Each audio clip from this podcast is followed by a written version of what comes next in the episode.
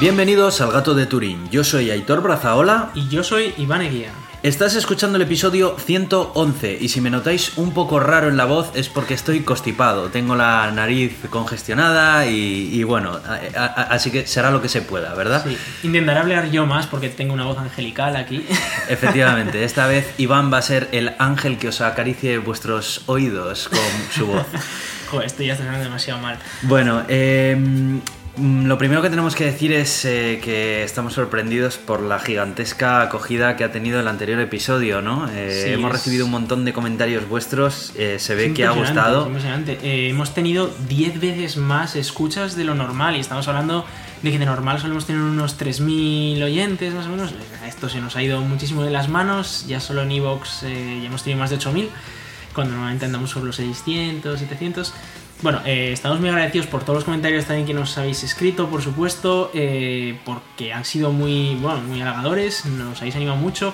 Eh, sabemos que no va todo por nosotros, obviamente, porque los que estaban en el podcast eran Alberto y Francis, entonces, bueno, entendemos que, que lo que se ha molado es nuestra explicación. Claro, Ellos eran claramente los protagonistas y esa era la idea. O sea, que nos sentimos muy orgullosos de cómo quedó el podcast y todos hemos aprendido mucho con Sí, de hecho, casi hicimos más de oyentes tú y yo que, bueno, que lo que realmente solemos hacer, ¿no? Hicimos muchas preguntas, usamos la oportunidad, obviamente, para hacer las preguntas que nosotros teníamos. A mí me vino muy bien porque, como vamos a hablar ahora enseguida, tengo unas puertas abiertas del CERN esta semana y me va a venir muy bien explicar cosas que he aprendido con este podcast. Con lo cual, eh, pues un episodio muy guay. Si no lo habéis escuchado, os lo recomendamos que, lo hagáis.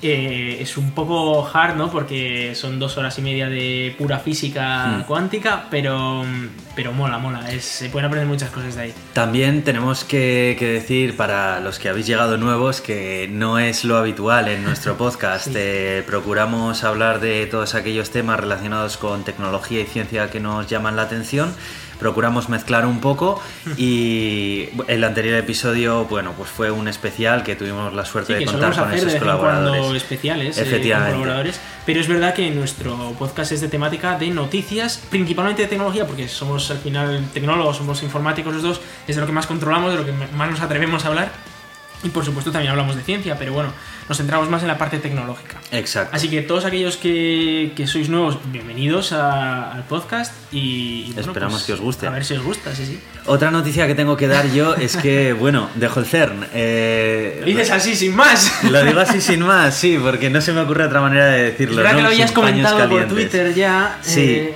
sí. Eh, es, es, esto, bueno, pues es muy bonito, ¿no? Porque recuerdo también el momento en el que anunciaba precisamente que venía al CERN. Sí, lo y, en podcast, efectivamente. Y parece mentira eh, que cómo pasa el tiempo, ¿no? Dos años ya, ¿eh? Exacto. aquí trabajando. Ha pasado rapidísimo y, y, bueno, la experiencia aquí ha sido una pasada. Eh, hemos eh, hemos tenido un montón de vivencias súper interesantes, he aprendido un montón y profesionalmente y personalmente ha sido un crecimiento, eh, he experimentado un crecimiento pues muy grande, ¿no? No te pongas a llorar, ¿eh? no, no, no me voy a poner a llorar, simplemente eso, le quiero dedicar unos minutos para anunciarlo porque sé que muchos de, vosotros que nos estabais escuchando por la época pues os alegrasteis mucho en su día cuando, cuando yo entré al CERN, de la misma manera que cuando Iván también entró al CERN, ¿no?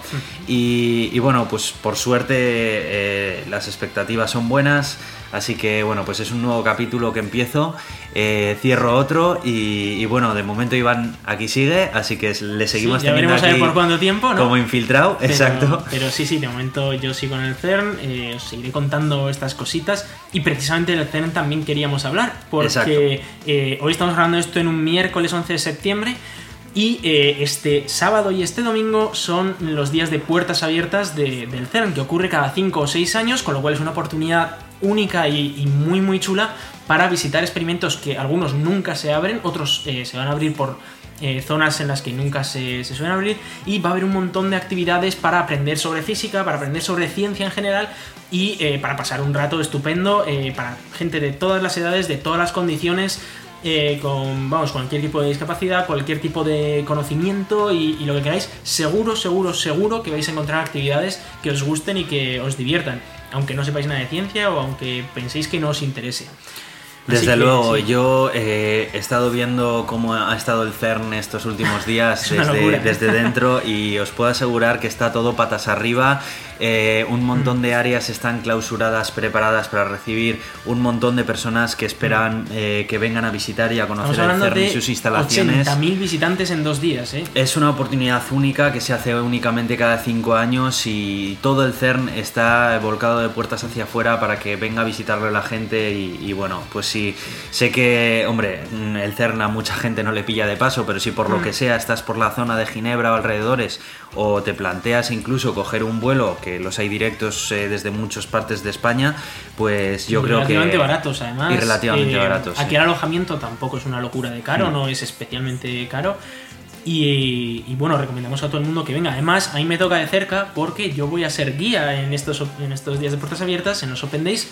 Eh, voy a estar en el experimento CMS, en el punto 5 del Gran Colisionador de Hadrones, eh, trayendo a 300 personas por hora, no yo solo, claro, junto con eh, más guías, pero vamos a estar 19 guías bajo tierra trayendo a 300 personas por hora con una idea de meter a 8.000 personas a lo largo del fin de semana bajo tierra.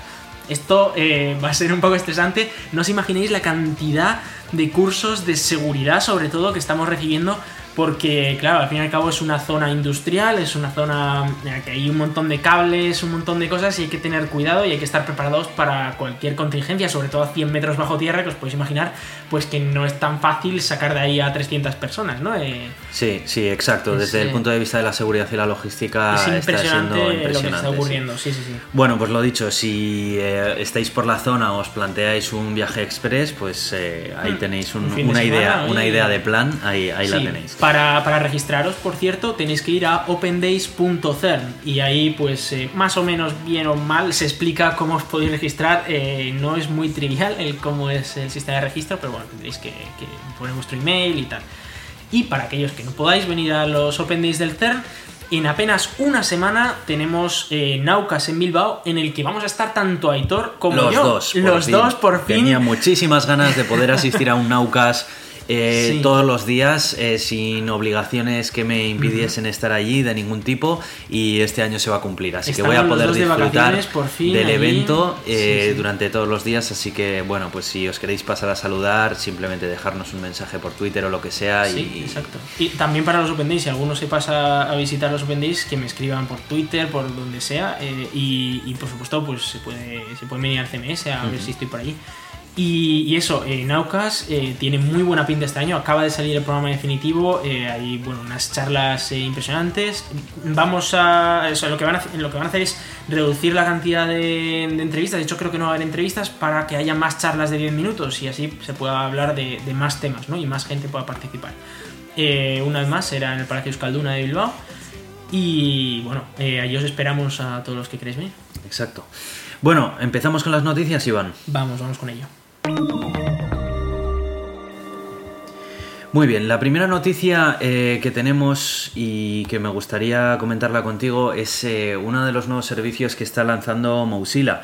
Mozilla, como muchos de vosotros sabéis, es la, eh, digamos, la marca madre del navegador Firefox, que es, digamos, uno de sus productos más conocidos. Pero Mozilla está haciendo, pues, una reforma de toda su imagen corporativa, está, digamos, rediseñando también toda su gama de productos y servicios y está lanzando desde hace un tiempo una serie de propuestas bastante interesantes.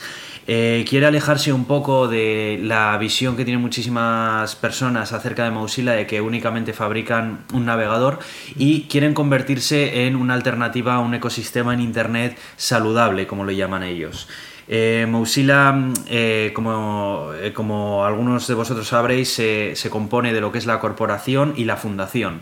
Digamos que la corporación es digamos, la, empresa que mm, depende directamente de esa fundación y bueno, pues tiene un poco sus recursos como cualquier otra empresa. Entonces, una de las grandes dificultades que ha tenido siempre Mozilla ha sido la financiación porque eh, en el mundo de ofrecer software de forma gratuita, pues es complicado si no pones en compromiso los datos de tus clientes, que es precisamente uno de los valores que, caracterizan a la marca. Sí, la privacidad.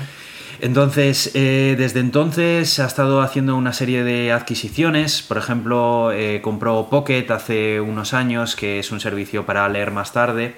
Eh, que ya ofrecía un plan premium en el que tú bueno, pues obtienes una serie de características diferentes de la versión gratuita. Y recientemente, aparte del cambio de imagen, renovando su logo y demás, han intentado sacar una serie de, pautas con las que quieren eh, sacar nuevos servicios. El servicio que quería mencionar, eh, que de momento está en una beta privada en Estados Unidos, es eh, una especie de VPN, de red privada virtual, que va a permitir poder eh, navegar de manera totalmente cifrada cuando los usuarios del navegador Firefox se encuentren en redes Wi-Fi públicas, en las que, bueno, pues es bien sabido que la seguridad pues, no es la mejor que puedes tener. cuando eh, digo el, una especie de porque no han dejado claro que termina de ser un servicio VPN. Entonces, todavía no han querido especificar exactamente en qué se basa esto, no sabemos si va a ser algo más eh, tipo un plugin o algo. Este mm, servicio del cual hablarán más adelante de él y lo detallarán más adelante, de momento lo han sacado dentro de su programa Test Pilot, que es un programa que recientemente lo cancelaron y lo han vuelto a reabrir. Test Pilot es un programa en el que tú podías probar eh, nuevas eh, características que estaban en, digamos, en una fase más de testeo, eran más como experimentos y que eh, no querían liberarlas junto con la versión estable del navegador. Entonces ahí podías encontrar determinadas características que más adelante por el propio uso de la comunidad pasaron a formar parte de la, del set de características propio del navegador. containers, Efectivamente, la funcionalidad de los containers inicialmente nació en, en Test Pilot. Bueno, pues parece que este mm, eh, parece que este servicio ha vuelto a nacer otra vez. Es algo que a mí personalmente me, gusta mucho. Me gusta ver a Mozilla mm, arriesgándose, eh, intentando sacar cosas eh, pues diferentes, ¿no? Aunque sean dentro de este servicio. Y bueno, veremos. Creo que esto va a ser algo muy interesante porque Mm, eh, Mozilla es una empresa que a mí me transmite bastante confianza y, sus productos generalmente suelen estar bastante pulidos. Así que bueno, pues ya hablaremos un poco más de ello cuando se vaya sabiendo un poco más de acerca, acerca de esto.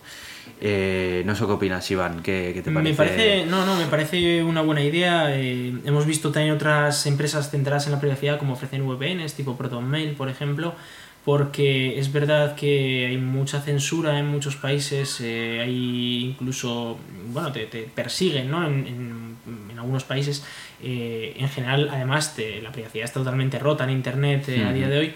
Y bueno, una red privada virtual, una VPN, permite un poco saltarse, saltarse eso dependiendo un poco de, de la situación. Obviamente esto está en Estados Unidos, con lo cual la parte de la privacidad te la reduce en, solo en cierta medida, ¿no? Y ya veríamos a ver qué legislación estadounidense pues eh, para esto, ¿no? O, bueno, o lo limita, ¿no? Pero bueno, en cualquier caso puede ser algo bastante útil. Parece que empiezan en Estados Unidos con el test y veremos a ver si, si llega a Europa también. Sí, sí, imagino que sí. Hará falta también conocer un poco más sus detalles técnicos de en qué consiste, cómo sí, está porque no han dicho exactamente que sea una VPN, ¿no? Exacto, y tampoco han especificado si va a tener un precio adicional. Se habla que eh, Mozilla quiere sacar, quiere sacar una, un set de servicios premium llamado Firefox Premium, eh, mediante el cual, bueno, pues el usuario va a poder tener una serie de eh, características tipo almacenamiento seguro en la nube, una VPN y cosas por el estilo y, y demás.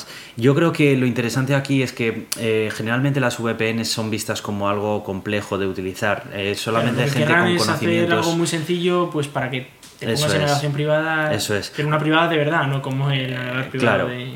Exacto, entonces yo creo que por eso es interesante, porque eh, VPNs ya hay, hay muchas, pero mm, Mozilla, si saca algo así, creo que lo va a enfocar de una manera muy sencilla para que personas con sin conocimientos técnicos sean capaces de poder utilizarlo y beneficiarse de sus, de sus características. Que, eh, Mozilla además parece que está teniendo algunos cambios internos también porque he visto que el CEO se, se va, ¿no? Sí, exacto. Eh, el CEO eh, que lleva siendo desde 2014 ha anunciado que, bueno, pues que en su momento entró en la compañía en un momento especialmente tumultuoso porque, bueno, pues Mozilla no se encontraba precisamente en el mejor momento de popularidad Recordemos que en 2014 aproximadamente es cuando Chrome estaba precisamente en su, mm, en su momento más álgido de nuevas instalaciones y cada vez el navegador de Mozilla se veía más atrás desde el punto de vista técnico y poco a poco se iba se estaba quedando bastante anticuado.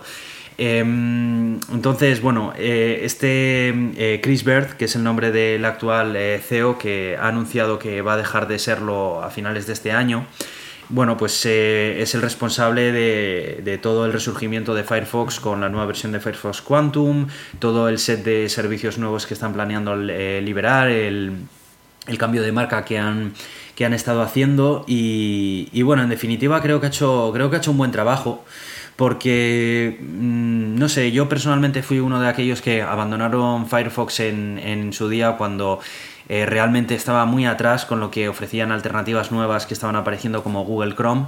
Y por aquel entonces también es cierto que bueno pues la internet de aquel entonces no era como la internet de hoy en día. Digamos que todavía las empresas estaban aprendiendo a cómo sacar provecho de todos esos datos y, bueno, pues Google Chrome no, no terminaba de, tener la reputación que está teniendo últimamente, ¿no?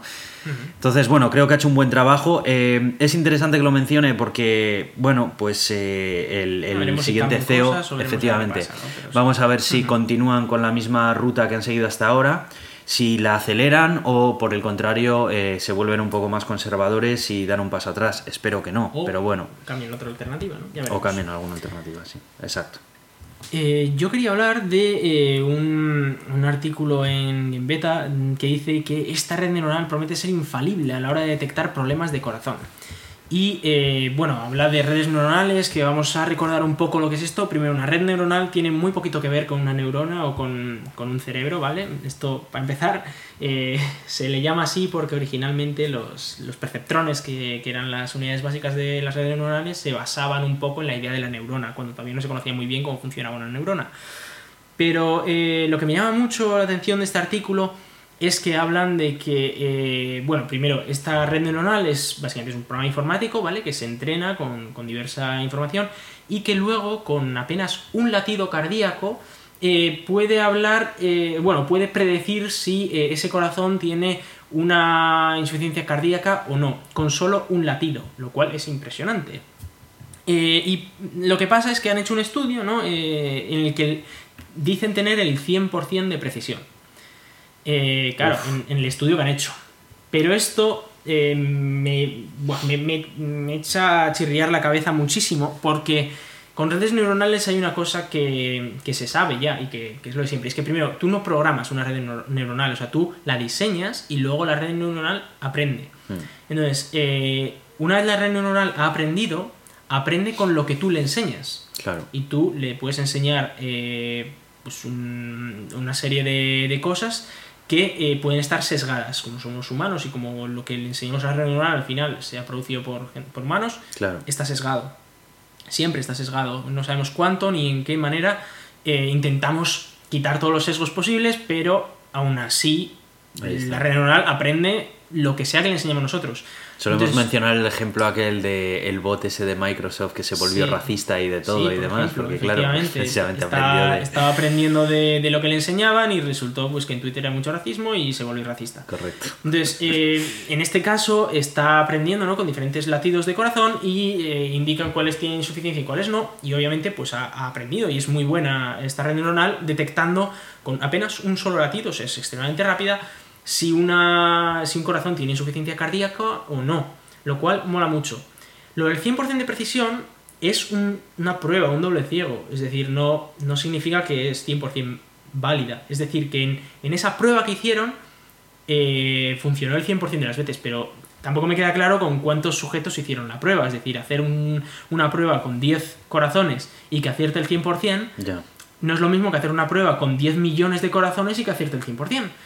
Entonces, eh, eso, eso es lo primero. Y lo segundo, y es que eh, a pesar de que una red neuronal funcione bien en todos los casos hasta ahora, como no puedes verificarla, no sabes si va a funcionar bien en todos los casos a partir de ahora. Claro, al final estás extrapolando. Estás, extrapolando, tus datos a. Eh, ahí lo único que dicen es que hasta ahora, pues eso, en el estudio que se ha hecho ha funcionado el 100% de las veces. De cualquier forma, también es cierto que si es, si es verdad que se ha cumplido en un 100% de las veces, no puedes asegurar que se eh, cumpla en el 100% de todas las veces, pero sí es verdad que es una muy, buena, probabilidad. Sí, ¿eh? sí, sí, claro, claro. habría que ver efectivamente con cuántos sujetos lo han probado, pero por ejemplo, si esto se ha probado con mil sujetos, que haya un 100% de precisión en mil sujetos, ya da una sensación de que esto es extremadamente bueno. Aquí dice en el artículo que se analizaron más de 70.000 latidos por cada sujeto. Pero no encuentro en el artículo ahora mismo lo que cuántos sujetos. Sí, no, lo que pasa es que está hablando aquí de 70.000 latidos por cada sujeto. no se habla de cuántos sujetos, pero es que además creo que este es el, eh, digamos, el, test set, eh, o sea, el, test de el set de aprendizaje. No es eh, el, de, mm. el, de, prueba, el de demostración. Ya, entiendo. Entonces, sí, claro, para, para, enseñarle a la red le tienes que demostrar muchísimo. Tienes que mostrarle muchas muestras, claro. Sí, y luego eso, sí que Luego habla que según en qué casos, pues solo hasta el 99%, eh, o eh, en cuanto a sujetos completos solo clasificaba mal el 0,1%, ¿no? Entonces, bueno, en cualquier caso, se ve que esto, o sea, esto es muy prometedor, obviamente, porque eh, con un solo latido no hay ningún médico que sepa saber si tiene insuficiencia cardíaca o no, y esto te puede dar ya una información muy rápidamente y muy, muy, muy verídica, digamos, de eh, si una persona tiene insuficiencia cardíaca o no. Por supuesto, luego esto pues es una ayuda al médico. Al final esto hmm. no reemplazará al médico nunca, pero, pero por lo menos... Es el que sabe, claro. pero por lo menos le puede quitar un gran trabajo al médico de filtrar. Es una técnica de diagnóstico. Eso es, sin más. Es decir, no puedes confiar al 100% en ella, pero puedes confiar bastante como para que te dé eh, una información bastante buena. Y vamos a empezar a hablar de cosas espaciales, que a mí me encantan. Y empezamos con un telescopio, eh, un telescopio que ya está en la recta final de su diseño.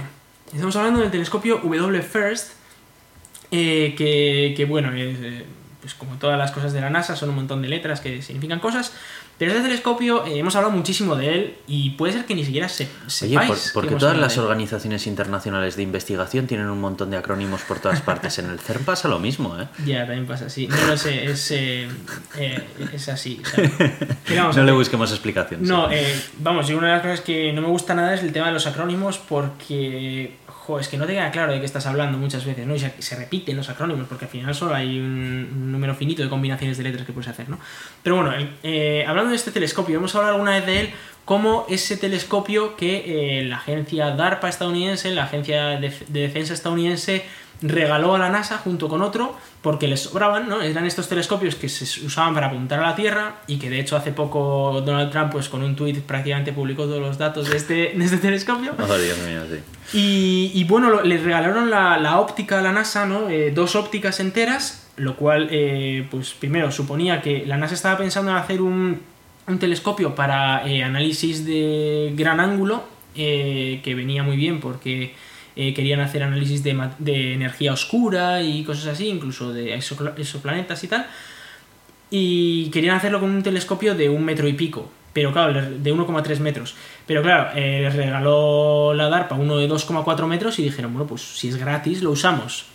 Eh, esto de gratis. Recuerdo que estuvimos haciendo bromas acerca de él, sí. El problema es que de los dos telescopios que le regalaron, solo uno lo han podido usar, el otro se ha quedado en un almacén porque no tienen dinero para lanzarlo al espacio. sí, es verdad, me acuerdo. estamos hablando de que la agencia, eh, o sea, digamos, eh, el Departamento de Defensa de Estados Unidos le sobraban dos telescopios y la NASA no tiene dinero ni para poner en, en órbita uno que le han regalado.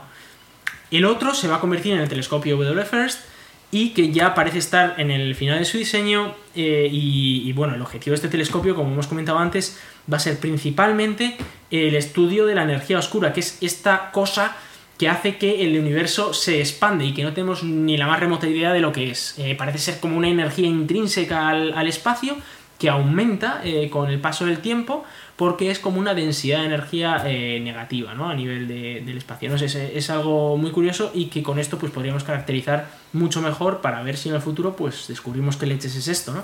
Vaya gorra más guapa que lleva. Lleva una gorra guapísima. Sí, eh, la gorra que lleva, bueno, lleva, lleva dos gorras. La primera lleva eh, una parte que lo que hace es proteger, digamos, como es bastante gran angular, proteger un poco de los rayos del sol.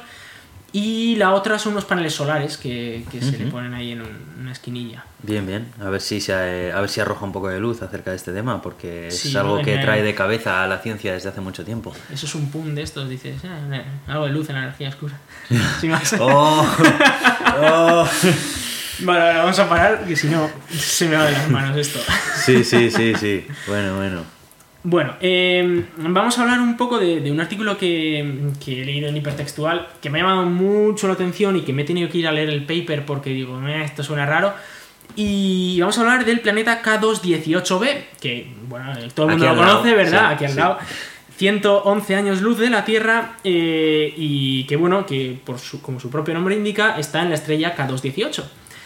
Y, bueno, eh, se habla de que este, este planeta parece ser que tiene vapor de agua en la, en la atmósfera y que está en la zona habitable de su sistema. Bueno, esto ya ha dado para todo tipo de titulares de, oh Dios mío, podría ser nuestra segunda residencia. Eh, no, no va a ser nuestra segunda residencia y ya os lo digo desde ahora, es un no rotundo además, eh, por mucho que estemos hablando de eso. Primero, eh, esto en la zona habitable o la zona de aguabilidad, como dicen Radio Skylab, es una zona del sistema solar en el que podría existir el agua líquida en la superficie de algún planeta esto de ahí a habitabilidad, creo que hay un trozo. O sea, a ver, de, vale, sí, tengo un charquito a tengo animales danzando por ahí, como que hay un trozo. Sí. Pero además de eso, es que eh, es un planeta que está en eh, una eh, enana roja, en una estrella muy pequeñita y por lo tanto está muy cerca de la estrella, porque es una estrella que emite poca luz, que emite poca energía, y para tener suficiente calor como para tener agua líquida en la superficie, tiene que estar muy cerca de la estrella. Esto tiene un problema gravísimo y es que la fuerza de marea entre la estrella y el planeta es muy grande. Y esto hace que eh, el planeta se quede acoplado a, esa estrella. Es mm. decir, que siempre muestre la misma cara hacia la estrella. Esto tiene un problema gordísimo. No habría día y noche, ¿no? No hay día y noche pero es que además uno de los laterales de una de las partes del planeta, uno de los hemisferios del planeta, no pararía de recibir radiación está solar. todo el rato recibiendo radiación solar, con lo cual se calienta una barbaridad, y el otro lado nunca recibe, con lo cual se congela. Y es lo que se suele llamar un mundo anillo, en el que podría haber algo de habitabilidad justo en, el terminador que ah. se llama, entre la noche y el día. Que ahí podría ser que hubiera algo así. Pero es que tiene mucho más problemas que esto. Porque las enanas rojas son estrellas extremadamente activas y que emiten muchísima radiación. Así que cualquier signo de vida que pudiera aparecer en ese planeta acabaría barrido por. Tendría muchísimas papeletas de acabar frito.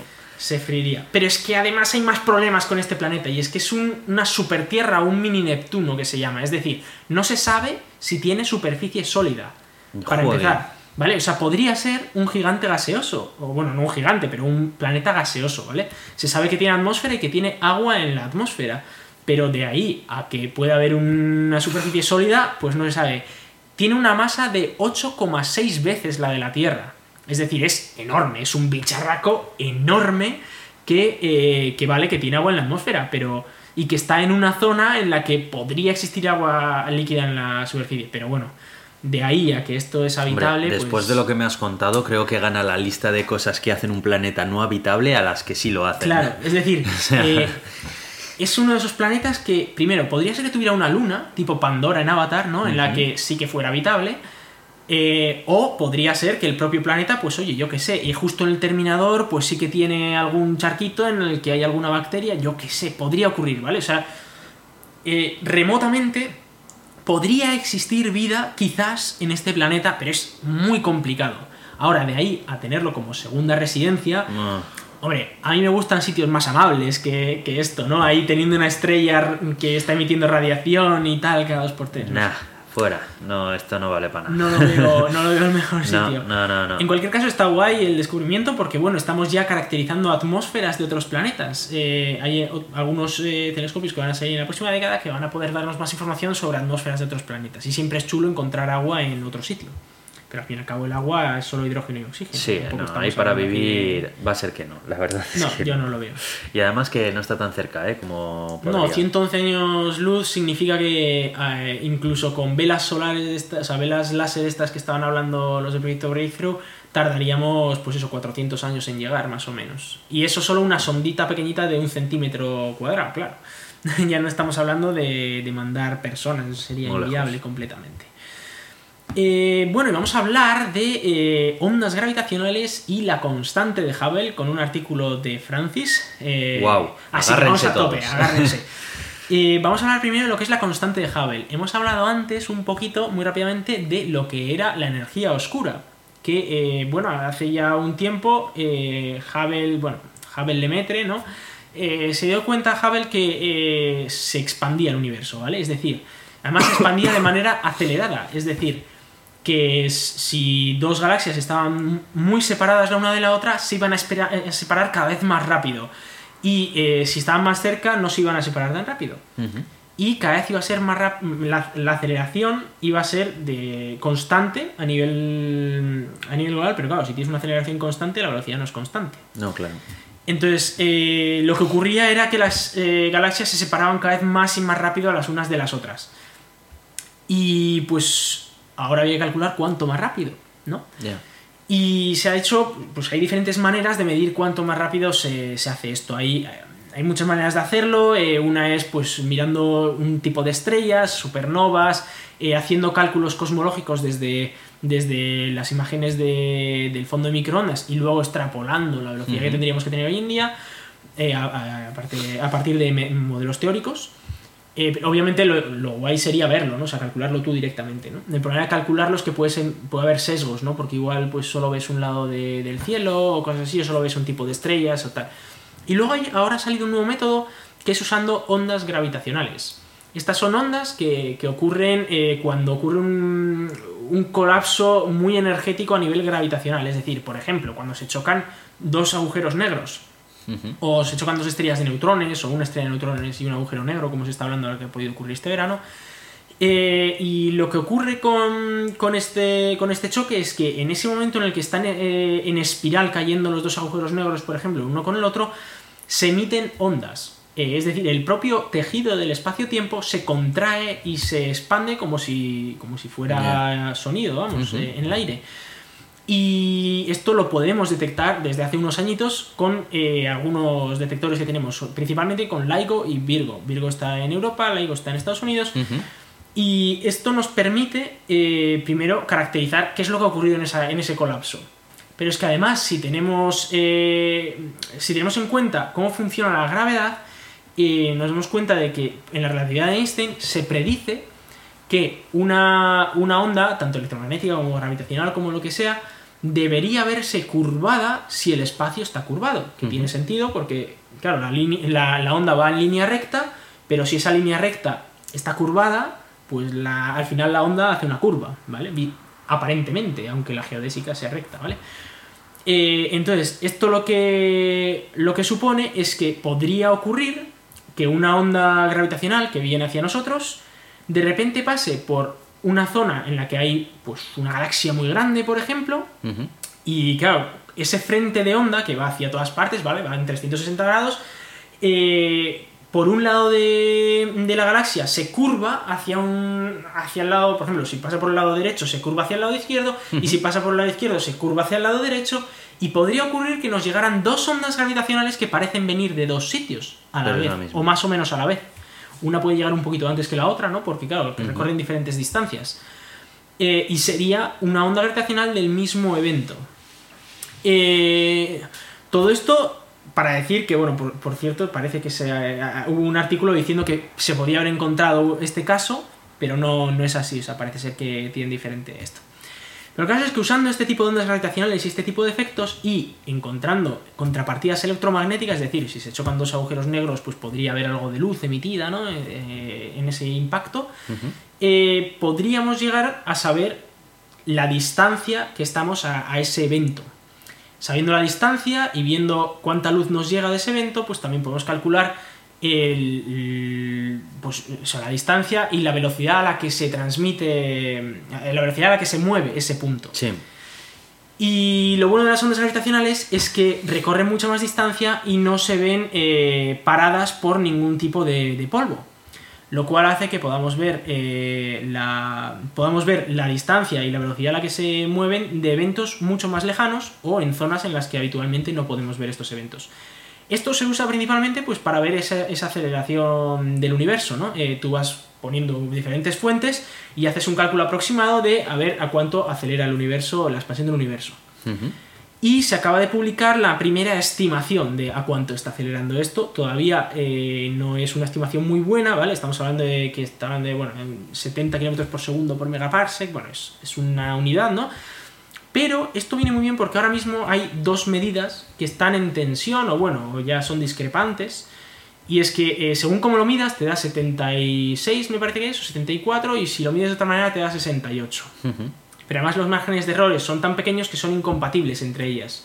Entonces aquí vienen estos y dicen que da como 70 Entonces, pues cuando mejore mucho esto, pues va a poder decir cuál de las dos medidas es la más correcta, digamos, ¿no? Lo cual, pues viene bien para, cargarnos esa discrepancia, pero todavía es eh, una medida muy preliminar y veremos en los próximos años cómo mejora esta medida. Muy bien. No sé si me ha quedado muy claro, todo. Bueno, más o menos yo te he seguido un poco, pero, pero bien, es que son temas muy complejos. Es complejo. Entonces, si, sí, si, no, si no sigues muy de cerca la, física, la actualidad, un poco, hay veces que, es un poco complicado seguirlo. Pero bueno, sí, más o menos la idea la, yo creo que la ha cogido en los siguientes también.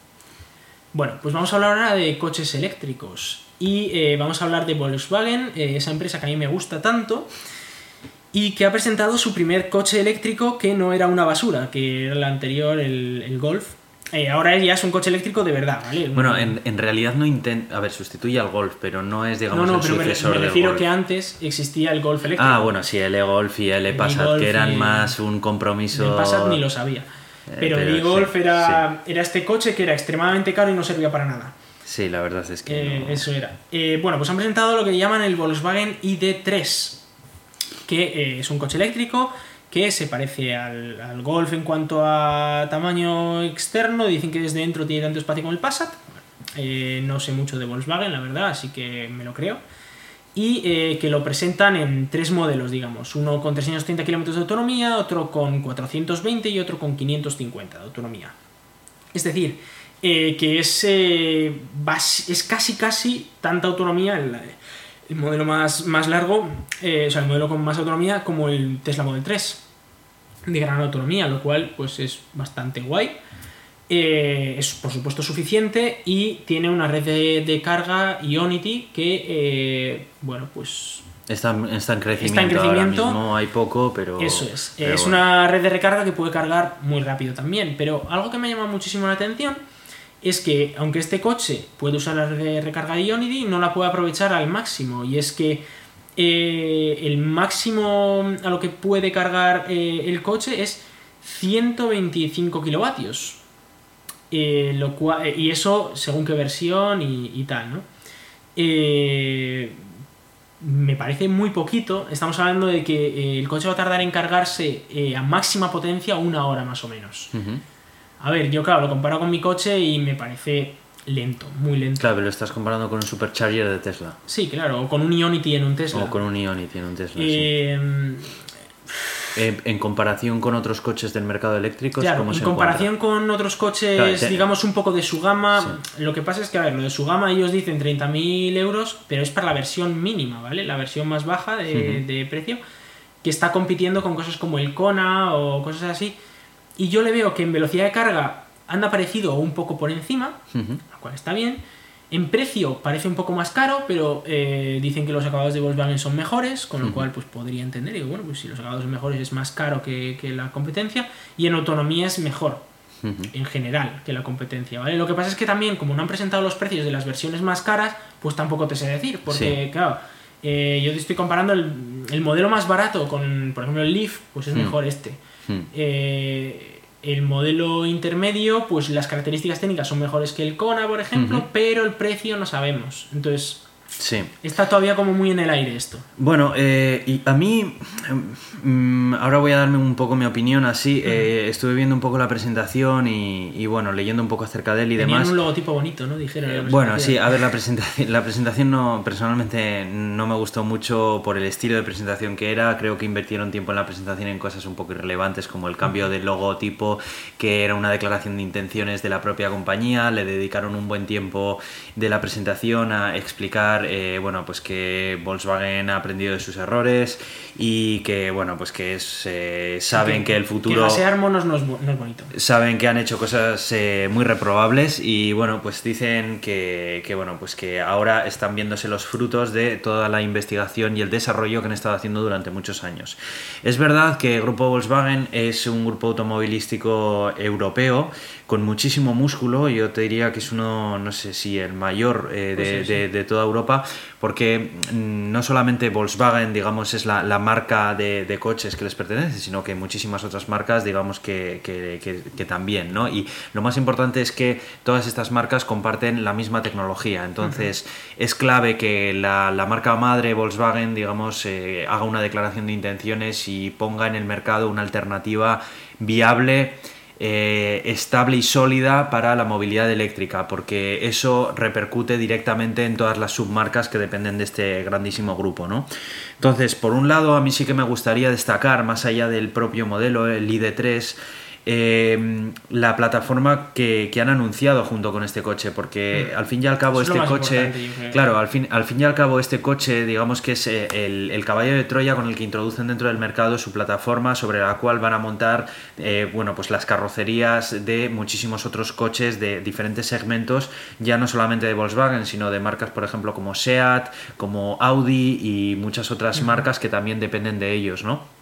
Entonces, la tecnología que han desarrollado por debajo han intentado que sea una tecnología, eh, bueno, pues mm, que les permita mucha flexibilidad en cuanto a fabricar diferentes segmentos de coches, eh, una tecnología que no les limite en cuanto a capacidades técnicas y bueno, pues han querido sentar las bases de lo que va a ser, eh, bueno, pues los próximos vehículos eléctricos comerciales que van a sacar, digamos, a la venta, ¿no? Eh, y el ID3 es el primer eh, coche que, sacan, como tú bien has mencionado, digamos que viene a ocupar el segmento de un Golf. De hecho, sustituye al e-Golf. Ellos mismos saben que el e-Golf pues, no tiene sentido em, estar al mismo, al mismo tiempo que, que este en el mercado, porque mismamente el e-Golf pues, es un coche que, pues, como tú bien has dicho, es caro para las prestaciones que ofrece realmente pues, no, no es competitivo, lo mires por donde lo mires. Entonces, eh, eso, eh, entonces, por un lado, eso es algo que a mí personalmente me, ha gustado. Me ha gustado ver que una marca europea presenta una alternativa a lo que está haciendo Tesla, eh, que, por fin es algo no vamos a decir que sea innovador, porque no ha presentado nada que Tesla no haya presentado ya, pero sí por lo menos es una empresa fuerte que está empezando a parecerse a cosas que presenta Tesla. Y eso ya es la primera cosa que me gusta. Me de gusta... Hecho, de hecho, sinceramente, lo, lo, más guay que han hecho, aparte de lo que es la plataforma y tal, es el precio de las baterías. Eh, dicen que han conseguido un precio por debajo de 100 dólares el kilovatio hmm. hora, lo que no sé si es a nivel de celda o a nivel de batería pero en cualquier caso son precios impresionantes que solo Tesla está a la altura. No hay ninguna otra empresa en el mundo que pueda hacer eso. Sí, de hecho, a propósito de eso, también he leído una noticia que, bueno, no la hemos incluido aquí, pero, pero también está interesante mencionar, y es que eh, eh, Volkswagen, junto con otras eh, marcas de automóviles europeas, han llegado a un acuerdo para poner una, digamos, gigafactoría, digamos, de baterías en Alemania, para proveer de baterías a toda la gama de IDs que van a salir, pero no solamente a Volkswagen sino a otras marcas que se han unido con ellos en el consorcio. Me gusta ver que el gigante dormido del automovilismo europeo se despierta. Eh, creo que lo que hace Tesla es fantástico, pero eh, también me parece que en Europa tenemos que tener una alternativa que le plante cara de una manera seria y eh, al fin y al cabo lo que Tesla está haciendo a mi modo de ver está bien es el camino. Y me, gusta y me gusta ver que eh, las marcas tradicionales que hasta ahora han estado actuando de manera eh, pues muy reprobable están digamos tomando otro camino y se están dando cuenta de, que no, no, se va por ahí no entonces, eh, luego, eh, por otro lado, el coche, el ID3, bueno, pues eh, a mí personalmente el diseño me gusta mucho, pero lo del diseño es tanto para gustos que, que a dónde se va a llevar. Eh, también creo que este coche eh, no, va a intentar, o sea, compararlo con un Tesla Model 3 creo que es injusto. Creo que el Tesla Model 3 es un coche eh, que intenta llegar, también se, sitúa en un segmento de precios ligeramente superior. Ligeramente, em, y, bueno, pues al final este intenta ser un coche que, que, bueno, pues que intenta mantener el precio que ha logrado Tesla después de sacar tres modelos de coche siendo ellos el primer modelo de coche, digamos, eléctrico serio que sacan. No cuento ni al Passat ni, ni, al Golf, ¿no? Entonces es por eso que, bueno, pues hay muchas de las características que se pueden encontrar en un Tesla que no se van a encontrar aquí. por ejemplo, la conducción autónoma ni se le huele. O sea, lo único que tiene es un asistente de voz para gestionar, eh, digamos, las funciones más básicas, control de crucero adaptativo y cosas que puedes encontrar hoy en día en cualquier coche normal que no sea eléctrico ni nada, ni nada por el estilo. Eh, por otro lado, también eh, otra cosa que me ha gustado ha sido, eh, digamos, eh, las baterías eh, que han anunciado que van a estar disponibles a la par que, el coche, ¿no? Ah, eh, de la misma manera que Tesla anunció las eh, Powerwall, si no me equivoco era el nombre, que venían a ser unas baterías que tú podías comprar y tener en tu casa y, digamos, tenerlas cargadas ya sea con paneles solares, con tu propia manera de cargarlas y que independientemente de tal, bueno, pues tú pudieras conectar tu coche y, y tenerlo cargado con unas baterías que tengas en casa. Volkswagen también ha presentado unas baterías similares. Eh, no te sabría especificar las eh, características, pero eh, una cosa que me ha gustado es que planean hacer una especie de plataforma mediante una aplicación en la que, bueno, pues aparte de, de la misma manera que con un Tesla puedes eh, tener en tiempo real el estado de la carga del vehículo, recibir notificaciones acerca de la climatización en caso de que quieras dejar algo ahí funcionando y parar la carga en un determinado punto de la carga y demás, em, también planean eh, intentar hacer que eh, puedas, digamos, intercambiar, poder vender de alguna manera el excedente de, de energía que tengas. Esto es algo que todavía es muy complicado de hacer por leyes pero bueno, está bien que, sea algo que también lo tengan ahí en, un futuro y tal. Me parece que está... eso es, que está interesante. Entonces, no sé, a mí, bueno, no quiero añadir mucho más porque básicamente ha sido eso, han mostrado finalmente el vehículo, la apariencia final que va a tener, porque hasta ahora solamente se le veía eh, con pintura de camuflaje. Y ya han dicho que a partir de primavera de 2020 se van a empezar a hacer las primeras entregas y ahí, ahí veremos con las primeras reviews. Que la producción va a empezar sobre todo en verano del año que viene. Eso es. Y, y, bueno, yo personalmente sí que creo que esto va a ser, va a ser un coche que, que se vaya a vender mucho. Todas las eh, unidades que tenían. no va a estar en Estados Unidos, solo va a estar en Europa Ah, no sabía, eh, no sabía ese detalle. Sí, no va a estar en Estados Unidos y solo va a estar en Europa, eh, más que nada porque en Estados Unidos saldría mucho más caro que el Model 3 y nadie lo va a comprar. Claro, claro. Eh, en Europa, como el Model 3 tiene todas las tasas de importación, sale un poquito más barato el, el ID3, con lo cual pues ya tiene sentido, ¿no? Comprarlo aquí. Sí, eso es. pero sí, bueno, Nada, lo, lo, que yo quiero ver de esto es que empiecen estas marcas a producir estos coches y que la gente se anime y compre un coche de estos y bueno, luego pues ya se verá. Hay que intentar parar el cambio climático como sea. Sí, sí, sí. Eh, y yo creo que hace falta que saquen una alternativa, pues lo que hemos hablado muchas veces. Sí, que no todo el mundo quiere un eh, Tesla, a ver. Y que, y que tiene que haber más modelos y más. variedad, variedad, diseños, eh, diseños atractivos que. Pues es lo de siempre, Es cuestión de gustos, que, que no con una marca no tienes para todo el mundo. Exacto, exacto. Así que bueno, no sé, a, mí me, está gustando el rumbo de, Volkswagen y bueno, quiero creerme todo lo que dicen. A peor era difícil que fuera, ¿eh? Ya, bueno, sí, bueno, también podían seguir igual, ¿eh? También podían seguir igual, también te digo, ¿eh? Pero bueno, en fin, sin más. Y bueno, quería hablar de otro coche eléctrico que también se ha presentado en estos primeros días de septiembre porque a septiembre llevamos, ¿eh?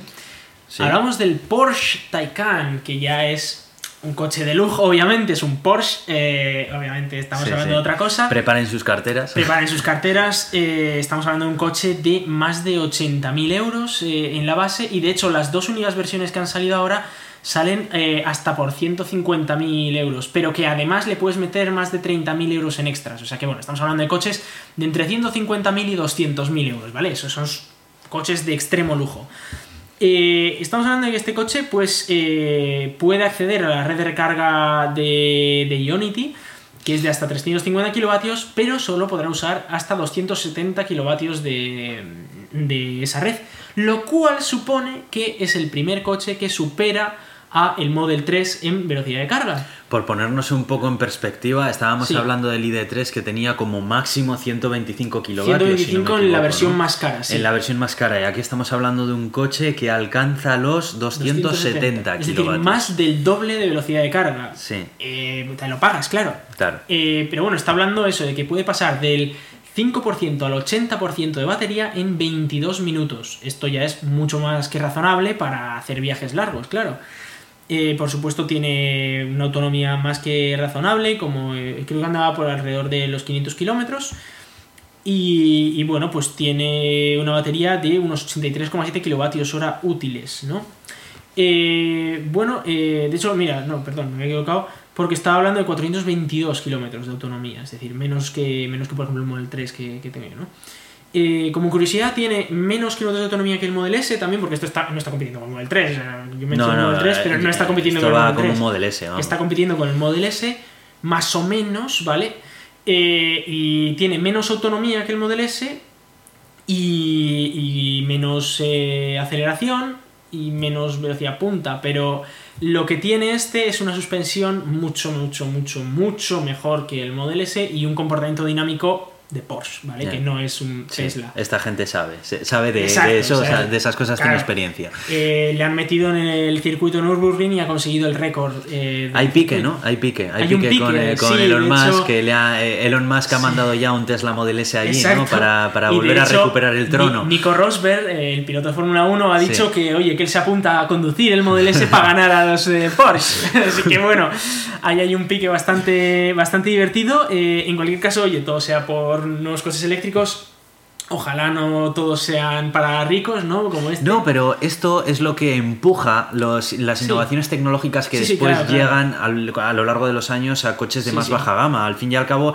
la industria del automóvil así, mm. así ha tenido la mayor parte de los beneficios de tecnología. Y que están y que ya, o sea, la competición, por ejemplo, en Nürburgring, por ver quién hace la vuelta más rápida, es que los coches de combustión ni se les habla, ¿vale? Porque es, que el coche eléctrico es tan superior en todo a los coches eh, clásicos o los coches legacy estos, que, ya es que no tiene sentido hablar de un coche que no sea eléctrico haciendo algo rápido, haciendo algo con buen comportamiento o lo que sea, ¿no?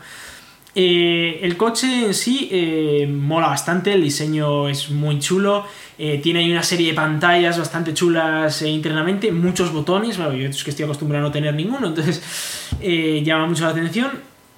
Pero bueno, tiene por supuesto todas las características eh, habituales de diseño de Porsche también, ¿no? Y también los interiores, pues bueno, es, pues es un Porsche. Es que ¿qué vamos a hablar del interior de un Porsche? Como curiosidad, eh, Porsche, si no me equivoco, es también del grupo Bach, ¿eh?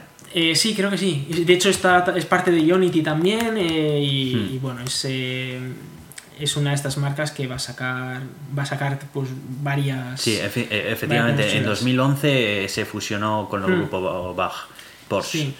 Pues bueno, ya tenemos eh, tres coches, bueno, diría que cinco coches no Teslas eh, que ya son razonables. ¿no? Estamos hablando del Porsche Taycan, estamos hablando del Jaguar E-Pace, eh, del Volkswagen ID3, del Hyundai Kona, del Kia Niro eléctrico y bueno, el Hyundai Ioniq un poco también, ¿no? Se podría poner como extra. Que ya estamos hablando de coches digamos, del día a día que tienen una tecnología de baterías muy buenas, porque es verdad que tenemos el Nissan Leaf también y el Renault Zoe, pero creo que no están compitiendo en la misma competición.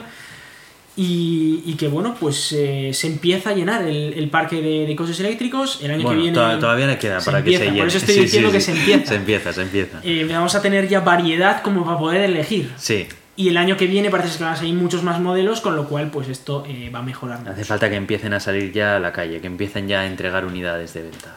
Yo creo que 2020 va a ser un año muy interesante.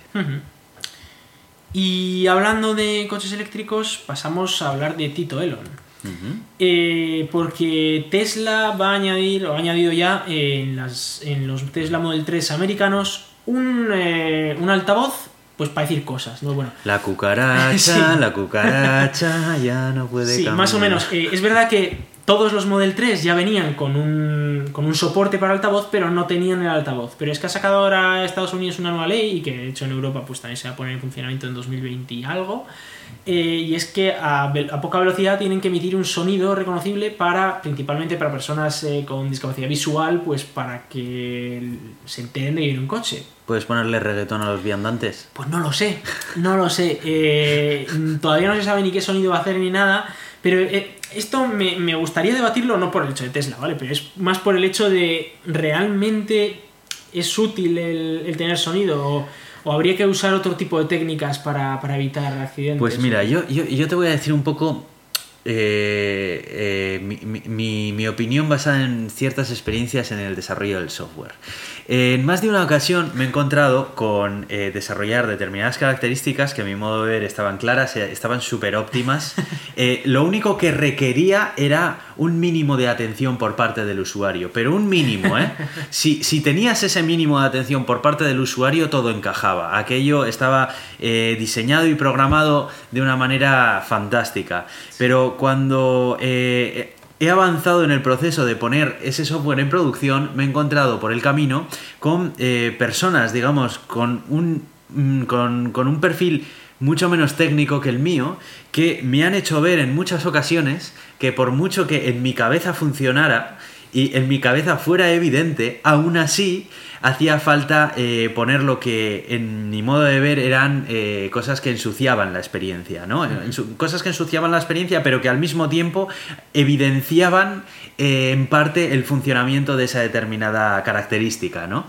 Em, durante muchos años he sido muy reticente a todas estas cosas porque siempre he pensado que al provenir de perfiles menos técnicos, pues en realidad lo que pasaba es que ellos no sabían y que lo que hacía falta era que pusieran empeño en, saber, ¿no?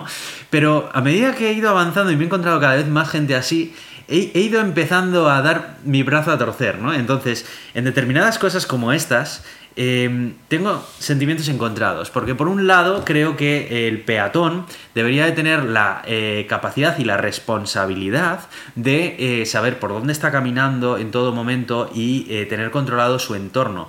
Pero la realidad es bien distinta. La realidad es que la gente camina cruzando el, paso de cebra mientras mira el móvil contestando en WhatsApp y mm. hasta que no tienen encima un coche no se dan cuenta del peligro que están pasando. Mm. Entonces, a mí esto me parece cutre, sinceramente. Me parece cutre que eh, un coche tenga que tener un sonido cuando precisamente una de las ventajas de la movilidad eléctrica es la ausencia de él. Pero por otro lado, también entiendo que cuando estamos hablando de, vidas, de, personas que pueden ser atropelladas y en muchos casos eh, pueden haber muertes, pues creo que toda precaución es poca. A mí no me gusta la idea de que un coche que me ha costado un dineral y que una de las mm, características es que es súper silencioso, que de repente empieza a hacer ruido. Pero por otro lado, también entiendo esa preocupación que provoca eh, que, que, añadan esto. Es verdad que el ruido solo correría a bajas velocidades, a muy bajas velocidades. Sí. Eh, como idealmente en el futuro debería detectar peatones y tal, ¿no? Y solo hacer el ruido cuando efectivamente hay un peatón cerca. Pero también es verdad que eh, incluso eh, hablando de, personas que, bueno, pueden ser todos los responsables que quieran y, todas las tiendas que quieran, claro, si tienen algún problema visual, ¿no? Alguna discapacidad visual. La accesibilidad. La accesibilidad es importante también, ¿no? Y pues, hombre, idealmente a mí me gustaría que cambiaran, por ejemplo, los pasos de cebra, pues para que si viene un coche sea el paso cebra el que igual emita el ruido o ponga luces o lo sí, que lo que pasa es que igual es más difícil y, es más caro, en algunos sitios no se puede hacer, o sea, no, vas a poner ahí en todos los pueblos perdidos del mundo. Yo creo que aquí la clave es buscar un sonido que no resulte ridículo, no, no le quite que sea medianamente agradable, ¿no? Sí, y que tampoco le quite la gracia del que sea un coche silencioso.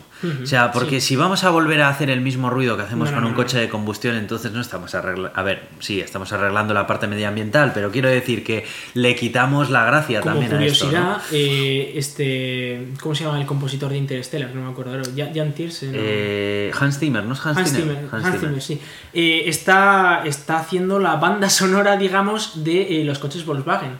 Lo que ¿Ah, van a emitir los coches Volkswagen. ¿Ah, sí. Y la está, la está haciendo él. Sí, o sea que yo qué sé, como no creo que no se especifica qué, tipo de sonido va a haber, pues oye, igual vamos a tener aquí bandas sonoras de la leche, ¿sabes? En los coches ahora. No sé, no sé, a mí me gustaría que fuera algo muy discreto. Yo si, si, si, tendría un coche como estos, a mí no me gustaría que mi coche estuviera haciendo sonidos por ahí. Pero imagínate que te viene un coche y te empieza a hacer el sonido interestelar ahí, ¡buah! La banda sonora interestelar. Sería brutal, tío. Sí, sí, pero sería raro también, sería, sería rarísimo, pero yo que sé. Yo me imagino como una super épico, como las chicharras que llevan las, los camiones, ¿no? El pi, pi. Hombre, algo tal como eso no. No, eso sería feo. pero, es muy estridente. Pero, no sé, algo, algo discreto. Algo discreto, no sé. No, no lo sé. O sea, yo me imagino a ir con la banda sonora de Hans Zimmer saliendo de mi coche y. Y la gente, o sea, la gente a mi alrededor dice, ¡buah, este tío es épico! Y épico. envuelto en epicidad, ¿eh? Sí, sí, efectivamente. Todo el mundo me miraría en plan de, ¡buah, este tío! Joder, eso sería Sería una razón para comprarse un Volkswagen. Sí, sí, sí, sí.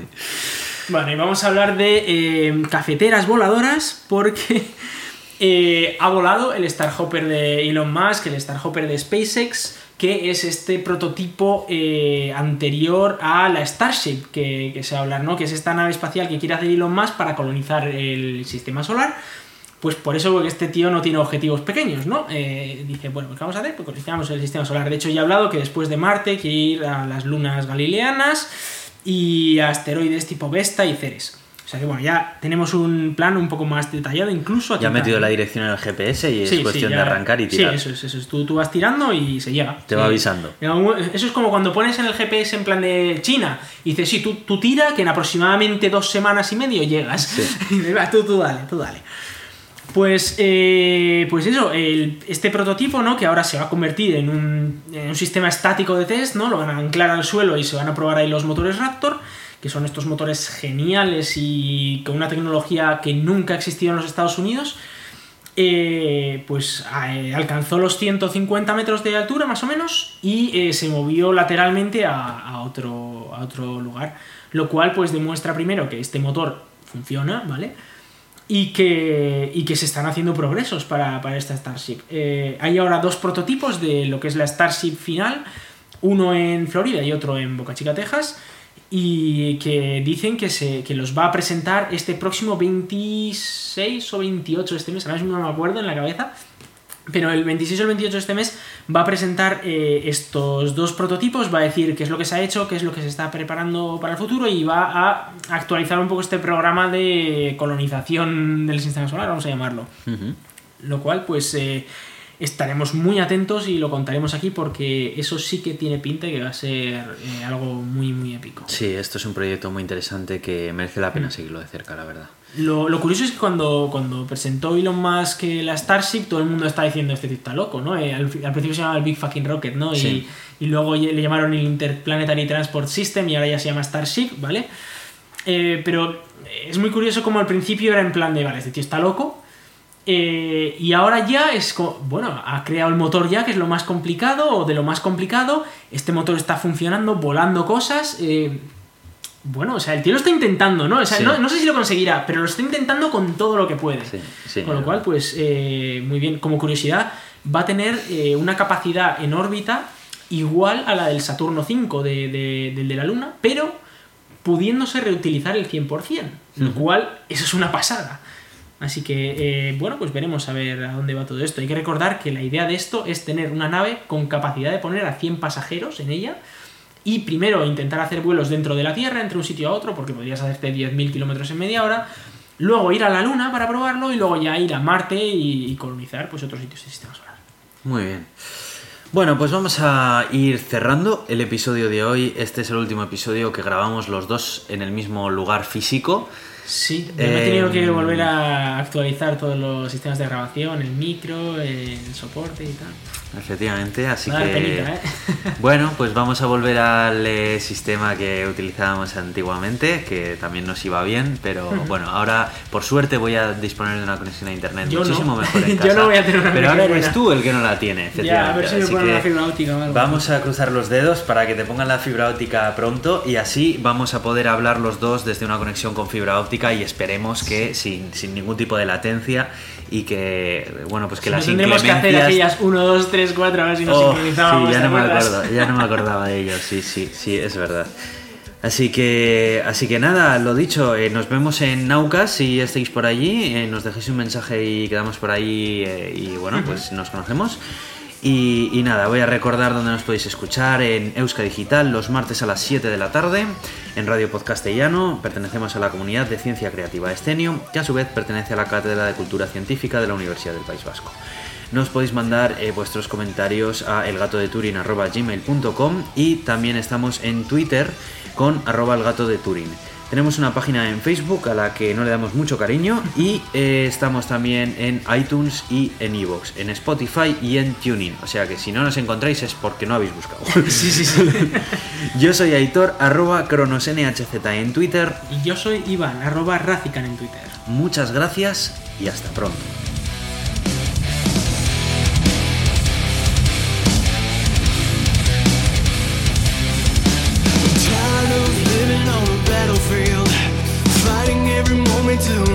It all. Seems like I'm always on the defense, doesn't matter anymore.